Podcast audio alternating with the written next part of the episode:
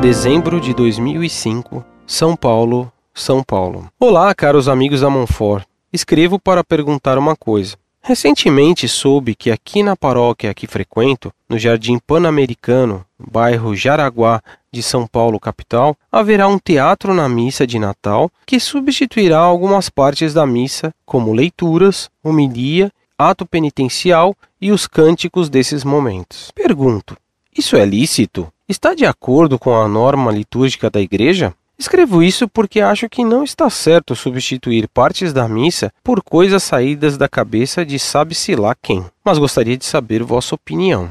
Muito obrigado pela atenção. Deus os abençoe.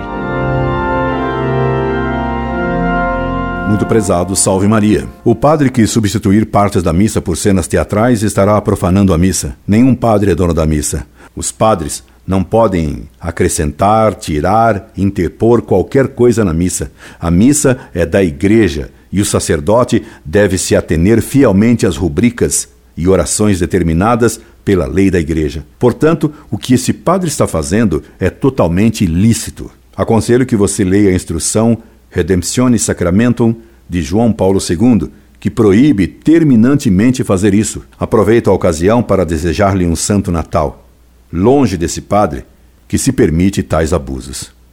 Incorde Jesus Semper, Orlando Fedeli.